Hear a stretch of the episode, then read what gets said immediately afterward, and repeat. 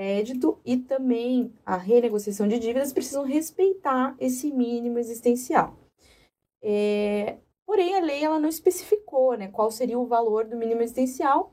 E aí a gente vai falar hoje também sobre um decreto recente, agora do final de julho, que veio para especificar esse valor. É, mas antes, Altemir, conta um pouco para nós. Como existe uma estatística sobre, é, sobre a situação das dívidas dos brasileiros? Qual que é a situação do nosso país atualmente em relação a isso?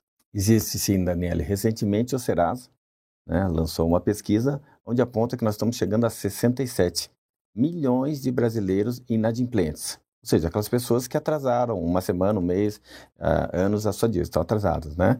E é o maior número desde o ano de 2016, é o maior número histórico já de pesquisa junto ao Serasa.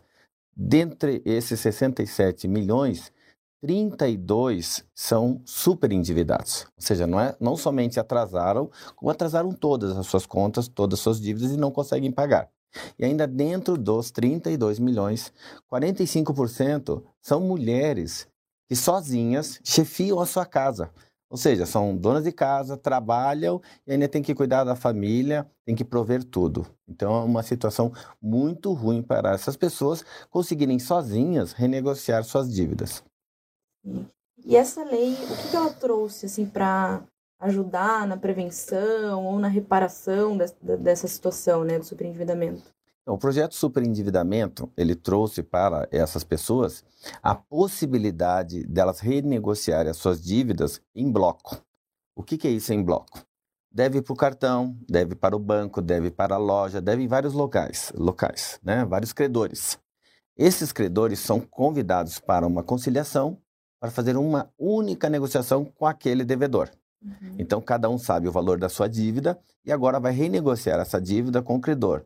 Só que esse agora devedor não está sozinho, porque dentro do Tribunal de Justiça, é, ou no Procon, Procon, ou na Escola de Magistratura, onde for lá, dependendo do estado, sabe, uhum. é, vai ter lá o conciliador vai ter alguém intermediando essa negociação, o que facilita muito. Por quê, doutora Daniela? Olha só, muitos desses devedores são aposentados, são pessoas que não sabem ler e escrever, são pessoas com baixa educação, são pessoas realmente vulneráveis.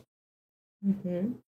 É, agora, eu tenho uma dúvida e lembrei de falar para vocês também que eu estou aqui acompanhando o chat no YouTube e quem tiver qualquer dúvida sobre o que nós estamos falando aqui sobre o superendividamento, pode encaminhar ali no chat, que eu vou passar para o Altemir responder. É, a minha dúvida é a seguinte, é, diante de toda essa situação né, de superendividamento e os bancos, enfim, tendo ciência disso, as financeiras, houve um período em que a gente tinha uma facilidade de crédito muito grande no país, né? Parece que os empréstimos eram concedidos com facilidade, financiamentos, enfim, eu queria entender por que, que se essa situação continua, por que, que o banco continua concedendo crédito fácil se ele sabe que as pessoas não vão pagar, digamos assim. Certo. Então, o que aconteceu? Né? É, nos últimos anos, é, a Selic subiu, então ela era muito baixa. Então, a taxa de juros era uma taxa menor no Brasil, o que facilitava com que pessoa, as pessoas tomassem crédito. Aí tivemos o advento dos bancos digitais, que também facilitou muito a abertura de conta, e todas as lojas e supermercado e todo mundo oferecendo o quê? Cartão de crédito, empréstimos, financiamentos. Então, o brasileiro foi com muita sede ao pote e várias pessoas pegaram mais de um cartão, fizeram empréstimo aqui, financiamento lá e não conseguem pagar essa dívida, né? não conseguem pagar essa conta, ficaram inadimplentes ou superendividados. Agora, por que, que essas financeiras e bancos emprestam e continuam emprestando? Bem, primeiro eles fazem uma provisão. E quando eles fazem essa provisão, que eles vão perder aquele lucro, perder aquela receita, diminui a base de cálculo deles, eles pagam menos impostos. Então, para eles tem aqui um benefício fiscal. A outra vantagem é que os bancos também emprestando, eles usam o seu departamento jurídico ou uma empresa de cobrança e pressionam o devedor.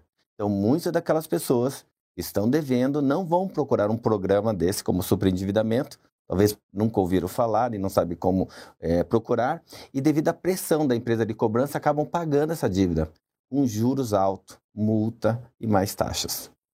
Certo. Altemir, outra dúvida.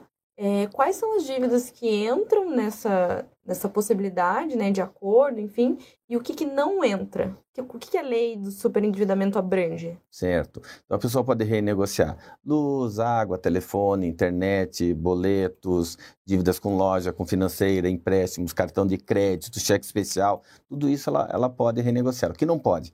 Empréstimo consignado, crédito rural, crédito habitacional, que é financiamento imobiliário, não consegue renegociar dívidas que eles fizeram de valor altíssimo, ou seja, compras de luxo, produtos de luxo, não pode. Uhum. Pensão alimentícia também não pode ser é, renegociado dentro do superendividado.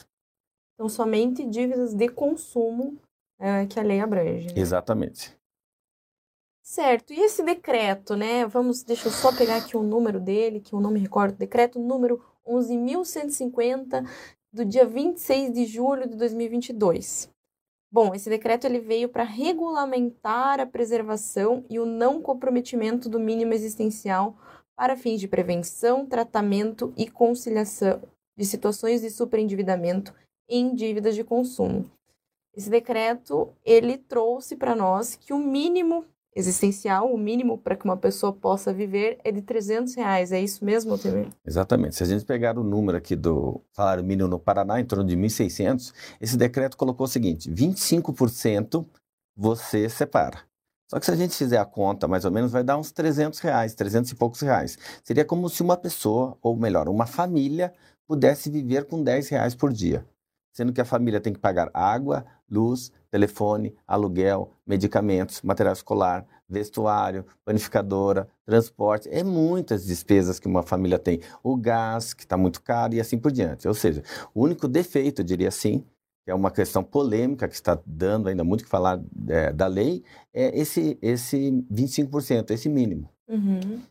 É, até tem uma questão, esse 25% do salário mínimo, ele é um critério, era na verdade um critério utilizado para concessão daquele benefício de prestação continuada, o LOAS, né, uhum. para idosos é, ou deficientes.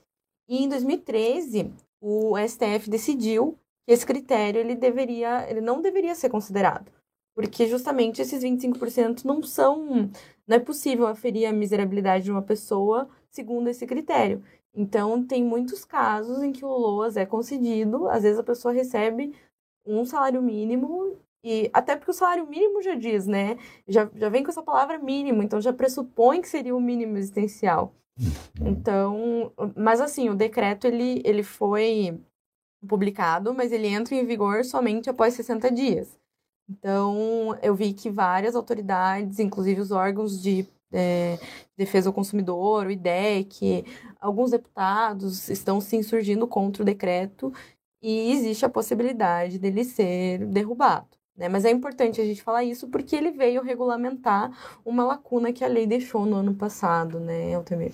Exatamente, porque assim, as pessoas que procuram esse projeto do superendividamento, elas estão numa situação vulnerável realmente, né? Uhum. Então lá, eu já participei de algumas negociações, ah, na hora da conciliação, pelo menos lá o, o, advogado, a pessoa que está lá presente, ele tenta fazer com que as dívidas né, não tomem boa parcela do salário da pessoa. Às vezes é um aposentado. Teve um caso que, eu, que eu, aqui no Tribunal de Justiça do Paraná eu pude assistir e, e acompanhei essa pessoa, que foi o seguinte: um senhor aposentado, ele emprestou o cartão de crédito para o filho, Emprestou não, ele pediu para o filho, aliás, ir no supermercado, não vou dizer a bandeira aqui, comprar alguns produtos para ele. O filho pegou o seu próprio carro, foi no supermercado, trocou os pneus do carro, fez as compras e deu o cartão para o pai. O que aconteceu? Quando o pai recebeu esse cartão, a fatura estava alta, acima da aposentadoria dele. Deu uma fatura muito alta, ele acabou não pagando. O filho só depois foi confessar né, que fez tudo isso aí, o nome do pai ficou sujo, etc. Daí o que aconteceu? Ficou super endividado, porque ele começou a deixar de pagar outras contas. Lá na conciliação, é, foi colocado para ele, eu expliquei para ele que existem sempre três alternativas. E às vezes o banco, credor, ele faz uma proposta, uma segunda proposta e uma terceira proposta. Uhum. Que para o banco, se ele receber alguma coisa, é melhor que nada. Né? Alguma coisa é melhor que nada. E o que eu tinha comentado com ele antes, eu não pude participar falando, mas antes eu, eu expliquei para ele, só aceita se for bom para o senhor. Resumo da história, esse homem, com a ajuda lá do conciliador, realmente aceitou a terceira proposta, que eles tiraram multa, tiraram juros, parcelaram em 10 vezes, ou seja, ficou um valor muito em conta. Eu me lembro que esse homem quebrou o cartão de crédito e saiu de lá chorando de alegria. Por quê? Porque ninguém poderia assisti-lo daquela maneira como ele foi assistido dentro do programa Endividado. Certo. É, eu li que o decreto também, ele diz que você pode renegociar a dívida, né, assumir, digamos assim, um outro contrato de empréstimo, desde que seja numa situação melhor para o consumidor, né? É isso mesmo. É isso mesmo. Lá dentro, toda a renegociação tem que ser melhor para o consumidor. Será feito um planejamento para os próximos cinco anos. Ele tem até cinco anos para liquidar essas dívidas. E, imediatamente que é assinado esse termo, é, essas empresas credoras, bancos, administradoras de cartão de crédito, têm uma semana para tirar o nome dele do Serasa tirar o CPF do Serasa. Por quê? Ele acabou de renegociar todas as suas dívidas, então ele ficaria com o nome limpo, mas agora ele tem um compromisso que ele tem que, assumir, tem que assumir, tem que pagar. Certo. Uhum. Altemir, qual que é a, a, dica que você dá? Né? O que, que porque assim, o superendividamento ele é um problema social, né? Um problema social, acima de tudo, um problema jurídico também, mas é um problema social. E qual que é a dica para a gente prevenir isso, né? Futuramente, isso tem uma perspectiva de melhora? O que, que, você acha? Tem, tem. Nós temos um histórico que, infelizmente, no Brasil nós não tivemos educação financeira uma educação financeira de base nas escolas, no ensino primário, secundário, nem nas faculdades e universidades. Não se ensina educação financeira, se ensina a pessoa a se formar para ganhar um salário. E o que acontece? Nós estamos agora tendo educação financeira no Brasil, ela está começando. Então, essa geração que já está endividada, desses 67 milhões, nunca teve educação financeira. Mas as próximas gerações já terão educação financeira. Então, eles aprenderão a sobreviver ou a lidar com seu salário a não gastar acima das suas posses. Por quê? Porque o brasileiro, ele nunca teve tanto acesso a cartão de crédito, de empréstimo, como ele tem agora. Só que ele teve acesso a alguma coisa que ele não sabia usar. E aí se perdeu, acabou ficando descontrolado e endividado. Certo. E essas pessoas que, né, como você falou, não, não tiveram educação financeira, hoje elas estão super endividadas. O que, que a gente pode fazer para tentar reparar isso? Né? A lei veio com esse intuito de prevenção também e de reparação, né, implantando esse mecanismo de acordo e tal, mas tem outras coisas que a gente pode fazer para auxiliar, talvez tentar uma mudança de conscientização, isso. né, das pessoas, enfim. Sim. O que você acha? Sim, por isso que eu trabalho com finanças pessoais e comportamentais. O que que ocorre? Essa pessoa, ela tem que agora estancar essas dívidas, ela tem que parar de fazer dívidas. E para parar de fazer dívidas, eu tenho que ter um controle. Pode ser um caderno, Pode ser uma planilha ou pode ser um app, pode ser lá no seu celular. Algo onde você coloque lá água, luz, telefone, todas as suas despesas e vai chegar um momento dizendo o seguinte, ó, você já gastou tudo o teu salário. Você não pode assumir parcelas nem prestações, você não pode comprar, então pare de gastar. Por quê? Se a pessoa não parar de gastar, ela vai ser é, frequentemente uma pessoa inadimplente ou um superendividado. Então é estancar as suas dívidas. Aí ele tem que separar agora o que são desejos e necessidades. Pode ter desejo, muita gente fala que não. Pode, senão a vida ficaria cinza. Então, desejos eu posso comprar de vez em quando? Pode, mas não é sempre. Porque os desejos não podem ser superiores às necessidades. São água, luz, telefone, as despesas de moradia, de alimentação, as despesas da casa, né? Feito esse controle, que deve ser feito pelo menos uma vez por mês, conversar com a sua família filho, esposa, marido, quem mora dentro desse lar, nessa casa, tem que conversar entre si para descobrir o seguinte: qual é o nosso consumo de água? Qual é o nosso consumo de luz? E tentar reduzir essas despesas. Por quê? Reduzindo as despesas, sobra dinheiro. Sobrou dinheiro, eu renegocio as dívidas. Legal. Altemir, eu, é, eu sei que você comentou ali, né, dos PROCONs, dos tribunais de justiça. É, como que a pessoa pode fazer para ela precisa procurar ali o Tribunal de Justiça e dizer, estou superendividado. E aí vão, vai ser encaminhada para audiência de conciliação. Como uhum. funciona essa procura? Isso. Em cada estado, dentro do seu do Tribunal de Justiça, tem o seu programa de superendividamento. No caso aqui do Paraná, por exemplo, você entra lá, TJ Paraná, superendividado, vai ter um cadastro, um pré-cadastro, onde a pessoa coloca as dívidas, a receita dela, ela faz esse pré-cadastro, vai daí pessoalmente fazer uma entrevista, né, para aferir realmente o que ela colocou, as dívidas, tem que ter lá os documentos, tudo, e aí vai ser agendada uma, uma, uma reunião né, de conciliação. Por quê? Porque daí o Tribunal de Justiça agora, de posse desse cadastro, da documentação dos números, envia uma carta convite para os credores. Uhum. Ah, financeira não sei quem, banco A, loja B, todos serão convidados em determinado dia para uma reunião de conciliação junto com aquele credor. Esses credores, eles é, são obrigados a comparecer, ou eles têm a possibilidade de, de, recusar? Eles têm a possibilidade de recusar, mas o que tem acontecido historicamente no programa Super Endividado é que, assim, bancos, financeiras e grandes lojas têm aparecido. Por quê? Todos têm o seu escritório de advocacia, que é quem lhe representa perante lá o tribunal, e eles enviam então esses representantes, tá? A grandes lojas, grandes bancos financeiros enviam realmente fazem a, a renegociação. Agora, o que ocorre, doutora Daniele? O devedor, ele pode aceitar ou não. Uhum. Tá? Eu oriento as pessoas que eu atendo o seguinte: só aceite aquela renegociação se realmente ela for muito boa para você. Porque senão um banco, uma instituição financeira pode pegar a dívida e falar: olha, você vai pagar em 60 vezes. Entendeu? Mas 60 vezes para ele não vai aliviar. É, pode acontecer dele não conseguir pagar de novo e aí a mesma. Só que agora ele assinou um, um termo, agora ele assinou um, um documento, um compromisso. Que, um compromisso, então fica muito pesado para ele. Entendi. É, eu vi também que as empresas credoras elas foram proibidas de assediar ou pressionar os consumidores, né, para contratar os seus serviços, e elas também não podem mais exigir que ele desista de um processo judicial para conseguir o crédito. Eles precisam, pelo menos, tentar negociar com o cliente, né?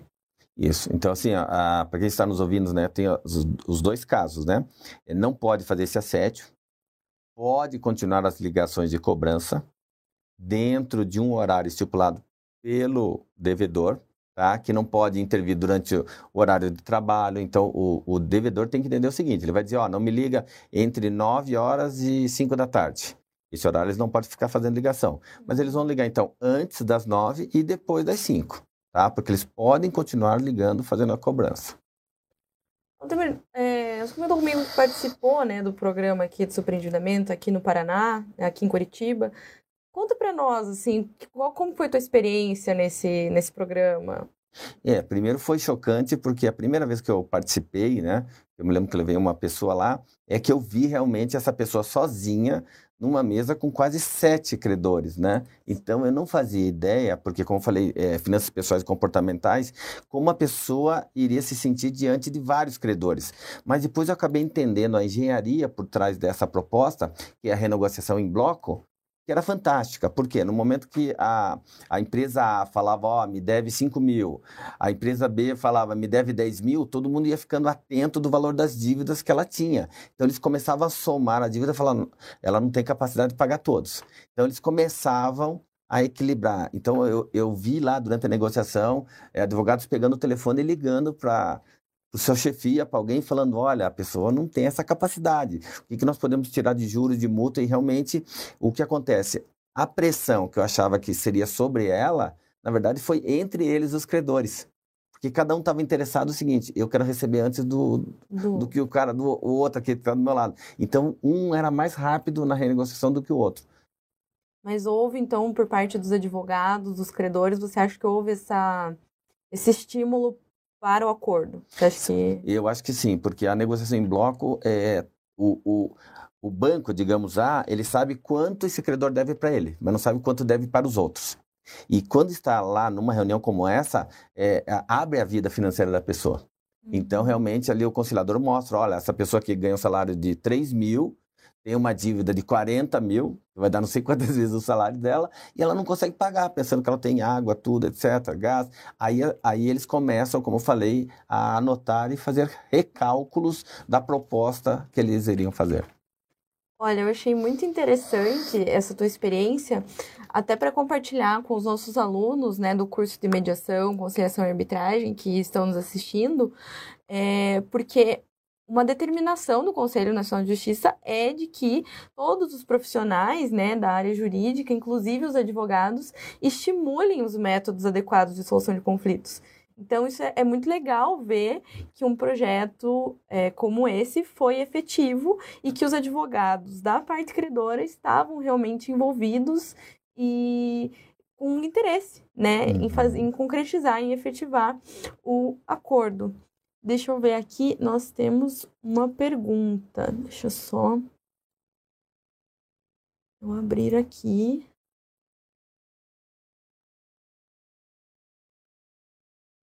Ah, não, nós temos um boa noite da Aline e da professora Daniela Assad, a coordenadora dos nossos cursos e idealizadora desse programa, e a Aline também, nossa colaboradora da Escola Jurídica. Boa noite, professora Dani e Aline.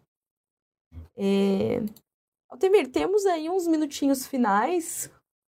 Que você gostaria de compartilhar mais conosco aí sobre uhum. a questão do, eu acho muito bacana que os tribunais e, e, a escola de magistratura todos estejam envolvidos num projeto como esse.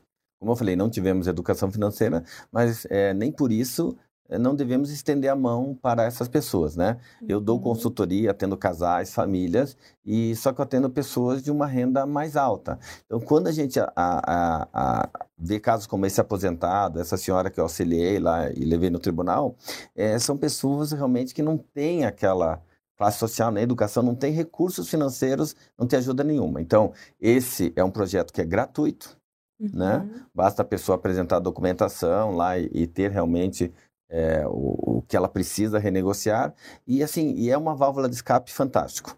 Em todos os casos que eu pude participar e verificar, os advogados lá, os credores, saem felizes porque fizeram uma negociação, né?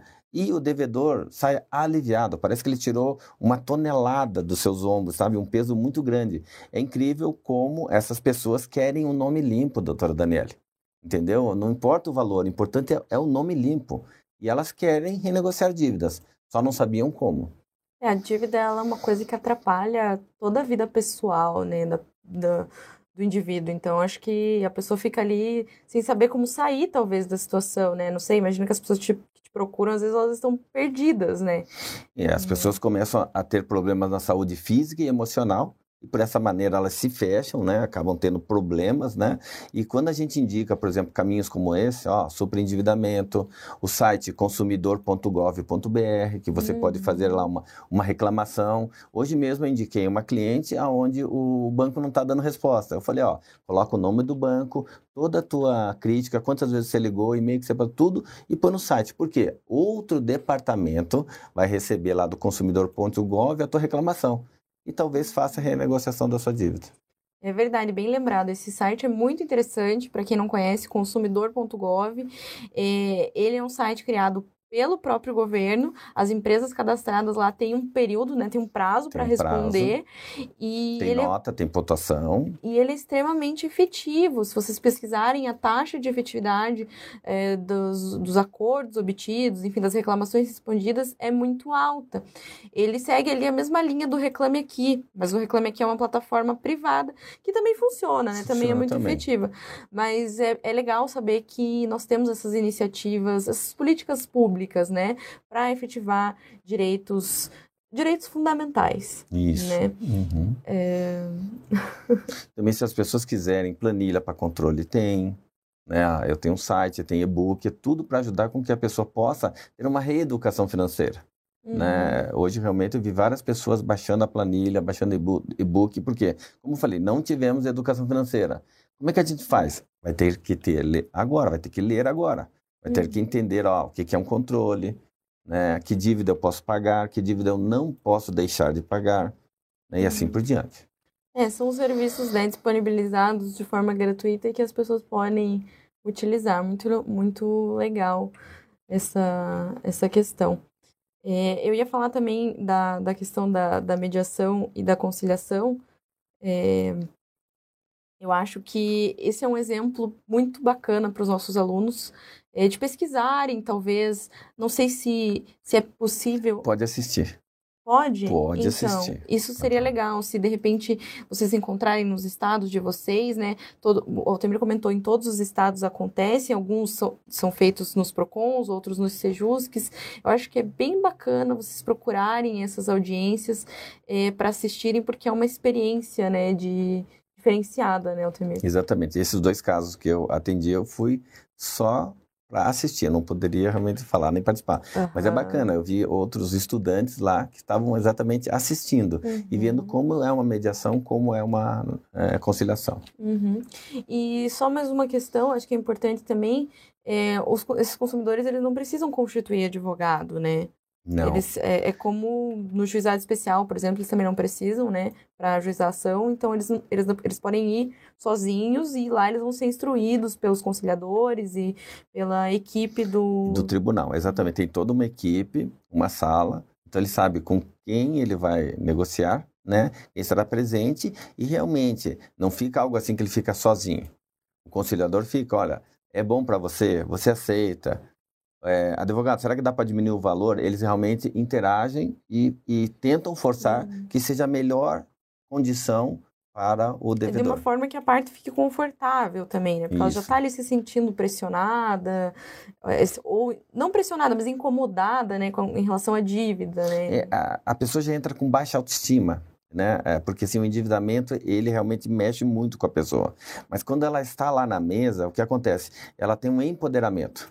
Ela tem o tribunal, ela tem alguém ali, é uma chancela, um nome. Olha só, isso que você falou, desculpa te cortar, mas é um dos princípios da conciliação e da mediação, né? Do o empoderamento. Porque o, o tribunal manda uma carta convite para o credor, convidando para a negociação. Então, assim, ó, ela não precisa mais ligar, não precisa fazer reclamação, nada. É um caminho só, um local só para fechar em bloco todas, renegociar em bloco todas as suas dívidas. E ela vai se sentir, né, que ela está resolvendo por ela mesma um problema. Então, é isso que traz aí o princípio do empoderamento, né? Isso é muito, muito legal.